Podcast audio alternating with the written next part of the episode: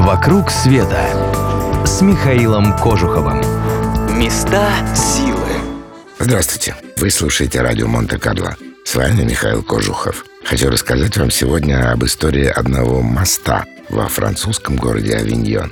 Он называется Сан-Бенезе и на самом деле никакой не мост. Во всяком случае, пытаться перейти по нему на другую сторону реки не стоит. Он тянется ровно до ее половины. Вид весьма романтичный, даже философский. Со строительством его связана старинная легенда, будто бы Однажды 12-летний пастух по имени Бенезе услышал голос ангела, предписывающий ему построить мост через реку Рона. С этой новостью он и отправился к епископу. Идею 12-летнего пастуха церковник воспринял скептически. Он вместо этого предложил юноше поднять огромный камень, который не могли бы сдвинуть с места и 30 мужчин. Но в мальчике проснулась неведомая сила. Он не только поднял камень, но и вовсе бросил его на берег Роны.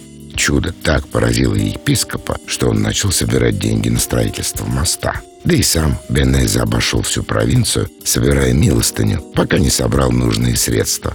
Сооружение получилось грандиозным. Мост насчитывал целых 22 арки и растянулся почти что на километр. В то время он был единственной переправой через Рону. Близ моста установили пограничные заставы, собирали налоги и пошлины.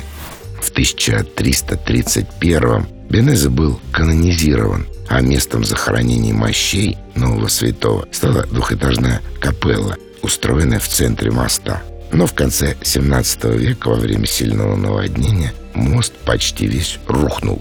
Его решили не восстанавливать, а построить новый, чуть ниже по течению а оставшиеся от моста четыре пролета сохранили на память потомкам, как напоминание о том, на что оказывается способен один единственный человек, даже маленький.